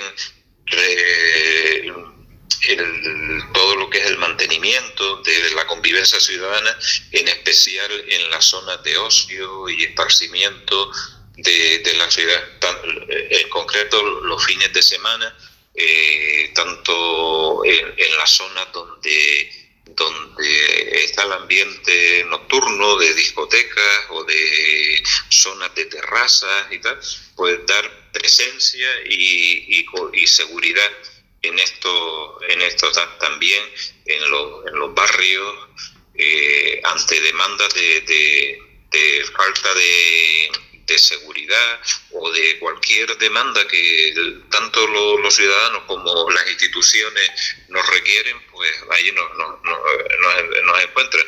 Y son aquellas, todas aquellas actividades que perturben yo qué sé, la, convivencia normal, la paz, el derecho al descanso de los vecinos también, donde se producen ruidos también por, por ya no ruidos de industriales o de actividades molestas, sino de gritos, de gente que canta en la calle, todo ese tipo de, actividad, pues intentamos eh, con solo la presencia de estos grupos, de este grupo de operativos que trabajan por equipos, eh, pues es suficiente para que gran parte de, de estas zonas adquieran más seguridad y más, más paz social, por llamarlo de alguna manera.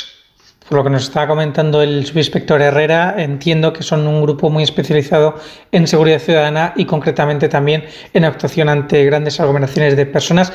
Entre ellas se me ocurre el carnaval. El carnaval de Las Palmas de Gran Canaria es uno de los grandes referentes eh, de los festivales ¿no? que tenemos en nuestro país eh, y si es un éxito es también por, la seguridad que, ustedes dan a este tipo de eventos, me imagino. Exacto, el carnaval requiere de nuestra presencia y trabajamos al 100% en la unidad completa en los eventos eh, que se nos requiere, en concreto el, mayor que es la, la, cabalgata, que es el, un, un pasacalle de varios kilómetros de... Eh, creo que están en torno de 100 carrozas y grupos que van a pie. Pues todo ese, ese dispositivo de seguridad, de, acompañamiento para que nada salga y nada sale fuera de, lo que está eh, eh, estipulado y estudiado, pues transcurra con normalidad y con éxito.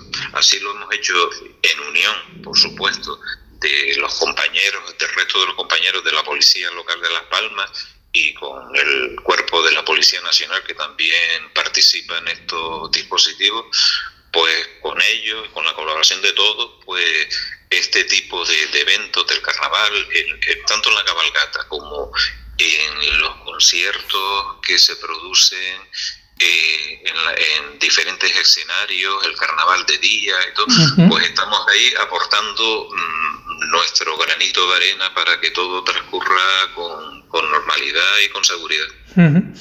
Eh, el subinspector nos comentaba que este grupo operativo de intervención y apoyo eh, de la policía local eh, lleva 18 años recorriendo las calles de Las Palmas de Gran Canaria. Realizan ustedes al año unas 23.000 intervenciones. Supongo que esto es lo que ha llevado a que recientemente el ayuntamiento pues, eh, haya reforzado tanto la equipación como los vehículos que los que ahora cuentan y que lo ha hecho recientemente. Quería preguntarles precisamente por esto.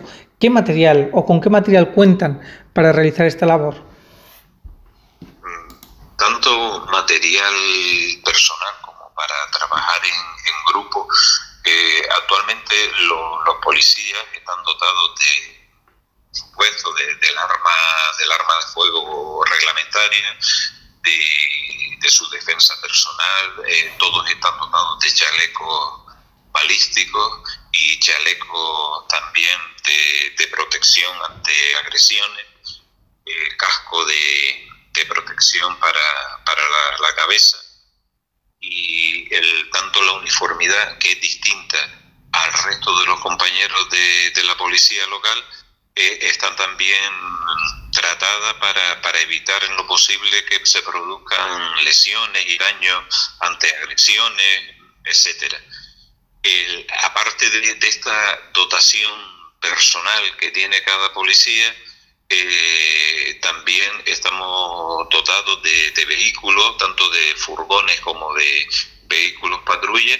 Recientemente eh, la corporación ha adquirido cinco vehículos eh, que vienen dotados con, toda la, dotación que la ley en este caso el, Real Decreto, el Decreto 2020 de, del Gobierno de Canarias que especifica toda la, dotación que tienen que venir en los vehículos. Le hablo, por ejemplo, de defensa, de mantas para tanto eh, para temas de, de incendios, para eh, abrigar a, a, los posibles heridos que podamos encontrar en nuestro trabajo. Y también eh, linternas, cascos de protección, todo eso. Y alguna cosa que se me olvida que ahora mismo no, no se me viene, pero... Al final es, es subinspector todo material eh, para esa primera y rápida intervención que ustedes eh, realizan. Eh, usted también, porque usted forma parte de este grupo operativo, quería preguntarle, ¿hay alguna anécdota que usted recuerde de su trabajo y que quiera compartir con, con los oyentes?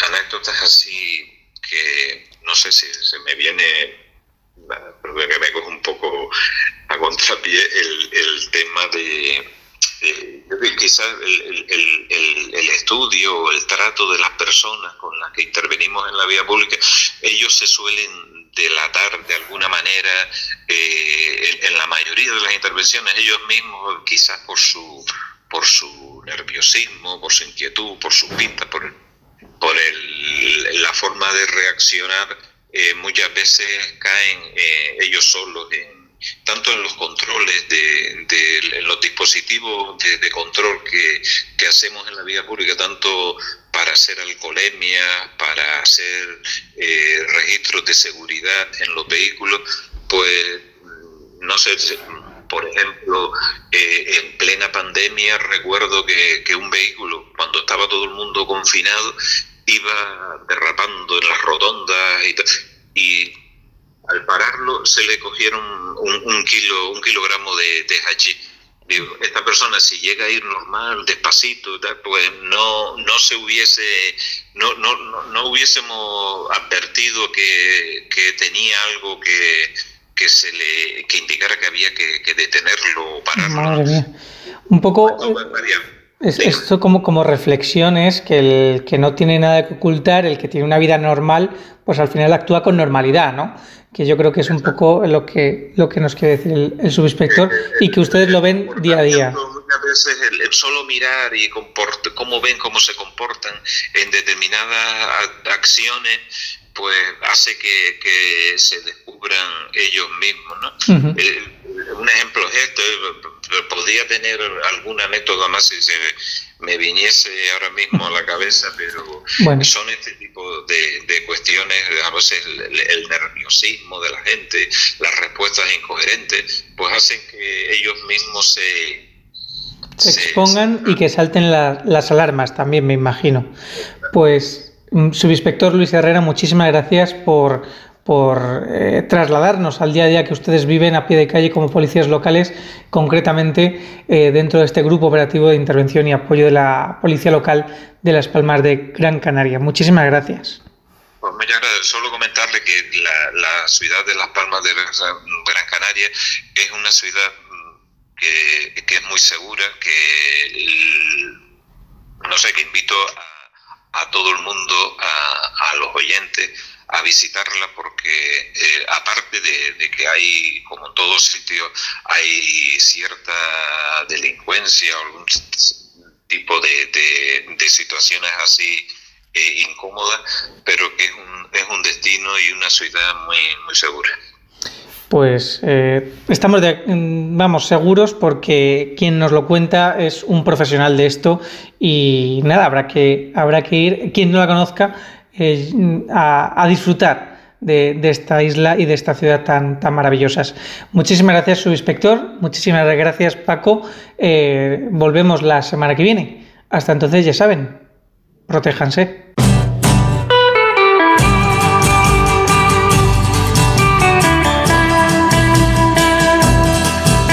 Y llega el momento de la despedida, lo hacemos por supuesto con una canción de nuestro grupo invitado hoy, esta semana, The Shadows, eh, cuando Cliff Richard cantaba precisamente con ellos. Nada más, que pasen una muy buena semana. Nacho García estuvo en la realización técnica, les habló encantado como siempre Paco de León. Adiós.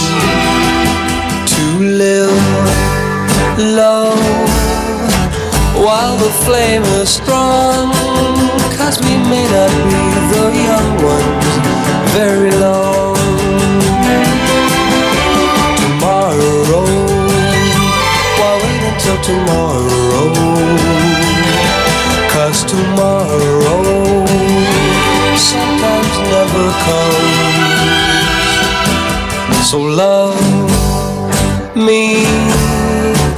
There's a song to be sung, and the best time is to sing it while we're young. Once in every lifetime comes a love like this. Oh, I need you, and you need me. Oh, my darling, can't you see young dreams should we dream together? And a young heart shouldn't be afraid. And someday, when the years have flown, darling, then we'll teach the young ones of our